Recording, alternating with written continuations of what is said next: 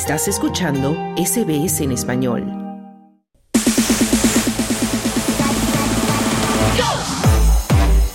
Deportes. Ya escuchamos la música de los deportes y en hora 13 comenzamos hablando del abierto de tenis de Australia 2023. En la jornada de ayer ya conocimos a las finalistas en mujeres, la casaca Elena Rybakina y la bielorrusa Arina Zabalenka jugarán la final. Mientras que en varones hoy se jugarán el paso a la final Novak Djokovic contra Tommy Paul de Estados Unidos, mientras que en la otra semifinal será disputada por el griego Stefano Tsitsipas contra el ruso Karen Kachanov. Nuestros compañeros Esther Lozano y Juan Moya nos traen el siguiente informe deportivo. Hola Juan, ¿qué tal? ¿Cómo estás? Buenas tardes, muy bien. Vamos a empezar por el tenis porque tenemos resultados de los individuales femeninos que se jugaron anoche. Ya tenemos finalistas. ¿Quiénes han quedado? Eh, Elena eh, Rybakina de Uzbekistán eh, derrotó a la veterana Victoria Azarenko por 7-6-6-3 y se ha instalado eh, por segunda vez en una final de un abierto eh, eh, Elena ganó Wimbledon el 20, 2022 y luego en la otra semifinal eh, Arina Zabalenka por primera vez se instaló en una final de un abierto. Derrotó a Magda Linet de Polonia por 7-6, 6-2 y ya tenemos la finalista. Elena Rivaquina eh, Arina Zabalenka serán las finalistas el sábado por la tarde en el Abierto de Australia 2022, 2023. 2023 será, sí, un partido muy emocionante. Y tenemos también resultados de los dobles que terminaron ayer, desafortunadamente, con la salida de la pareja de hispanos que quedaba. Efectivamente, Marcel Granoller y Horacio Ceballos no pudieron llegar a la final del Abierto de Australia, cayeron frente a la pareja australiana Rinky Ijikata y Jason Kubler por 6-4-6-2 y se despidieron del, eh, de, eh, del Abierto de eh, Australia. Lo, la pareja australiana quiere imitar lo que hizo el año pasado eh, con su compañero de equipo para poder y, ganar nuevamente eh, el dobles masculino para Australia. Veremos qué es lo que va a pasar en la final con, de este equipo australiano. Bueno, ¿y hoy qué partidos hay, Juan?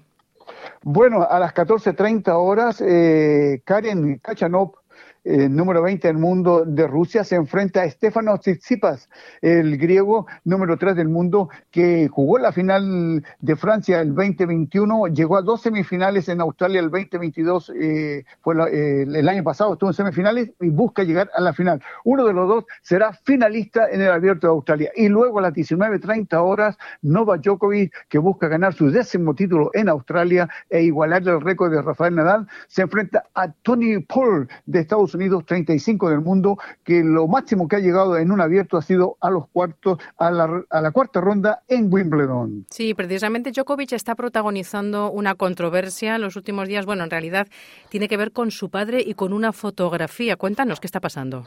Efectivamente, claro, ha provocado una polémica porque su padre, eh, Serhan Djokovic, eh, publicó una foto, foto publicada donde con unos simpatizantes serbios que mostraban una polera de Putin e indicaban que hasta la victoria eh, en ruso. Eh, controversia porque las imágenes eh, están prohibidas en Australia, eh, en el abierto de Australia no se permiten la, la eh, banderas ni los símbolos de Rusia y Bielorrusia por la guerra contra Ucrania. Eh, no se permiten a los simpatizantes llevar nada que represente a Rusia o a Bielorrusia. Y el papá de Novak Djokovic se ha publicado una foto donde en este momento el embajador de Ucrania está pidiendo explicaciones está eh, y también solicitando que sea eh, investigada esta situación y qué va a pasar con el papá de Djokovic si hoy puede entrar al estadio a ver a su hijo a ver la, la semifinal que juega esta noche. Eh, el, el Australia, la organización de Australia ya ha indicado que no permiten estos símbolos y que van a haber todas las medidas de pro, prohibir cualquier eh, bandera o cualquier símbolo que se muestre en el estadio. El miércoles ya se sacaron a unos simpatizantes con indicando el apoyo a Putin. debió intervenir la policía porque la seguridad no pudo porque los tipos fueron un poco violentos, pero la policía lo logró reducir y sacarlos del estadio. Esperar que no ocurra nada de esto y vamos a ver si el papá de Novak Djokovic puede entrar al estadio. A ver en qué queda todo.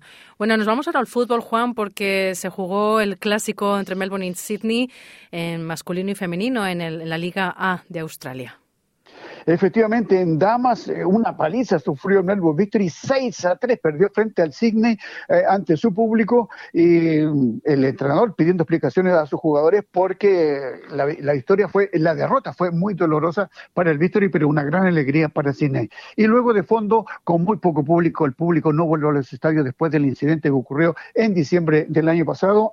Sydney dejó con muchos problemas al Melbourne Victory, le ganó 2 a 1. Eh, Steve Corrigan respira un poco más tranquilo porque su banco estaba eh, siendo tentado por otros eh, entrenadores y Tony Popovich del Victory no levanta cabeza con su equipo, sigue perdiendo, sigue colista en el estadio, en, en la Liga A, el estadio muy enfadado por, por la presentación del del equipo que no, no produce mucho y 2 a 1 perder frente a un archirrival es muy doloroso para el equipo de Melbourne Victory, como el que ya lo dijimos, sigue colista, eh, no levanta, el fútbol es no, no, se sabe qué es lo que juega y cada vez mm, eh, las posibilidades de poder clasificar a las finales están mucho más lejos. Eh, poco público y ojalá que pueda el público volver a los estadios y porque el fútbol necesita gente, mm. necesita los fanáticos que lleguen a ver los partidos de fútbol. Claro, y que animen a, sus, a sus equipos. Bueno, y hay una controversia en Madrid por un cartel racista que tiene que ver con el fútbol allí en España. Claro que sí. Antes del partido que ya jugó el Real Madrid con, con el Atlético por la Copa del Rey, eh, se colgó una pancarta en un puente que estaba frente a la ciudad deportiva Real Madrid, donde indicaba Madrid odia al Real. Y luego aparecía un muñeco colgado desde el cuello con la camiseta de Vinicius, eh, un acto racista, eh, estaba firmado por el Frente Atlético Ultras, lamentable. Ha provocado una gran controversia, eh, hay un repudio general de esta situación y, el Real Madrid derrotó en el alargue al Atlético de Madrid 3 a 1 y el último gol lo convirtió Vinicius. Mm, bueno, y nos vamos ahora al ciclismo, Juan, porque está la última etapa de la Vuelta a San Juan en Argentina, que va a definir quién podría ser el líder la etapa reina de, la, vuelta a San Juan, eh, eh, final en el alto del Colorado, a 2.623 eh, metros de altitud. Ahí veremos quién va a ser el ganador de la vuelta a San Juan.